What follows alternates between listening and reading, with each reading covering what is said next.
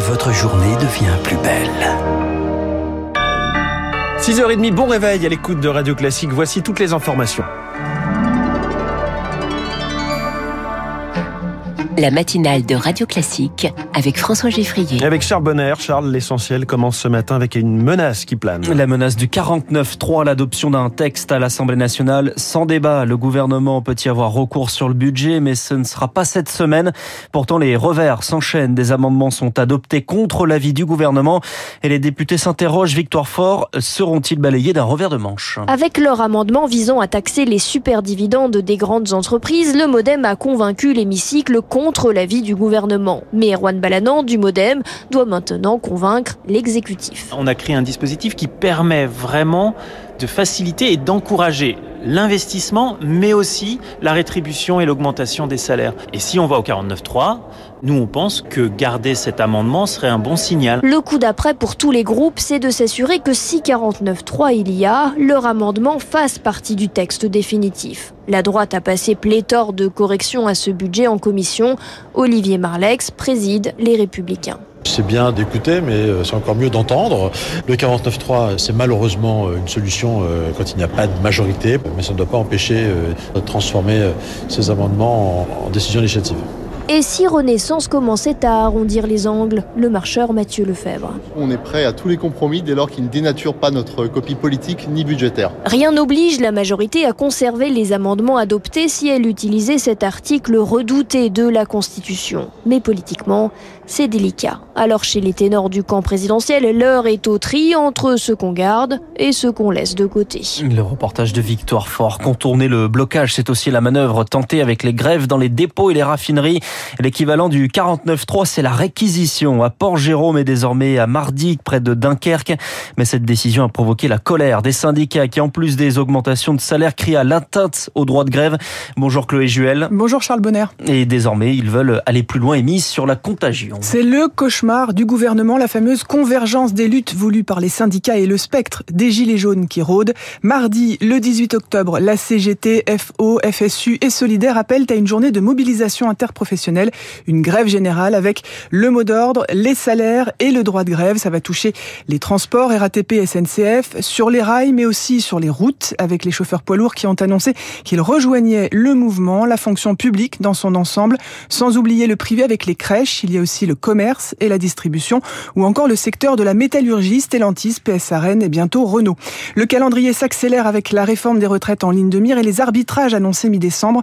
Ensuite, il y aura Noël, difficile de mobiliser juste après. C'est donc une course contre la montre qui se joue entre le gouvernement et les syndicats pour qui le mois de novembre doit être le mois de l'offensive. Chloé Juel, en attendant les prémices d'une sortie de crise chez Total Energy, un compromis est trouvé entre les syndicats majoritaires et la direction. 7% d'augmentation de salaire et jusqu'à 6 000 euros de prime. Compromis sans la CGT qui a quitté la réunion détail et réaction dans le journal de l'écho. Chez l'autre pétrolier, Exxon Mobil, la grève est levée à la raffinerie de Fos-sur-Mer dans les Bouches du Rhône.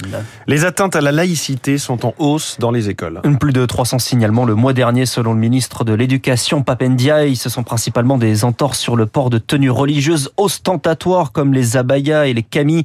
Ces longues robes qui couvrent presque tout le corps. Le ministre y voit le succès d'agitateurs islamistes selon ses mots présents sur les réseaux sociaux et qui prodigue des conseils pour contourner la loi. Des chiffres divulgués alors que l'on commémore dimanche les deux ans de la mort de Samuel Paty, ce professeur assassiné pour avoir montré des caricatures en classe.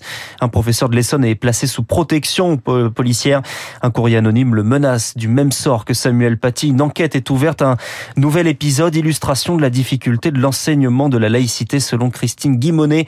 Elle est la secrétaire générale de l'association des professeurs d'histoire géo. Je trouve ça inadmissible qu'on puisse se permettre, deux ans après, de menacer un professeur pour ce qu'il est ou pour ce qu'il aurait dit dans le cadre de son travail. Ce que les professeurs attendent, c'est à chaque fois que les cours sont contestés, qu'un professeur est pris à partie pour ce qu'il enseigne par des élèves, par des parents, même par des extérieurs, qu'il y ait un soutien sans aucune arrière-pensée. Oui, mais qu'est-ce que le professeur a dû dire pour qu'on lui dise ça? Un soutien franc, massif, immédiat du professeur par l'ensemble de la chaîne hiérarchique. Une propos recueilli par Rémi Vallès et on y revient à 8h15 avec l'invité de Renaud Blanc, Karine euh, Azopardi, journaliste et co-auteur avec euh, un professeur anonyme de ces petits renoncements qui tuent. Le chef de la diplomatie européenne menace la Russie. Et c'est loin du langage policier habituel. Joseph Borrell parle d'une réponse militaire occidentale si puissante que l'armée russe sera anéantie en cas d'attaque nucléaire.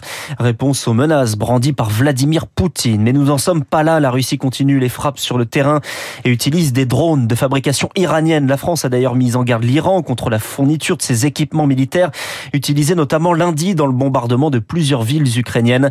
Pierre Grasser est chercheur spécialiste des questions de défense russe. C'est ce qu'on appelle des drones suicides. Ce sont des drones à hélice qui sont armés d'une charge explosive et qui s'écrasent sur la cible. Des récepteurs euh, de signaux euh, GPS permettent d'atteindre une cible ukrainienne automatiquement fixe pour les frappes à courte distance. Pour ça, au lieu d'utiliser des missiles de croisière, extrêmement coûteux. Ça permet d'augmenter les capacités russes pour tenir. L'influence militaire directe n'est pas importante, puisque tous les sites fixes de l'armée ukrainienne, euh, ça fait longtemps qu'ils ont été évacués. C'est une sorte de soutien de fortune. Une propos recueillie par Marc Tédé, la Turquie assume son rôle de médiateur. Recep Erdogan rencontré hier Vladimir Poutine pour lui proposer de créer un hub gazier en Turquie qui permettrait d'exporter vers l'Europe.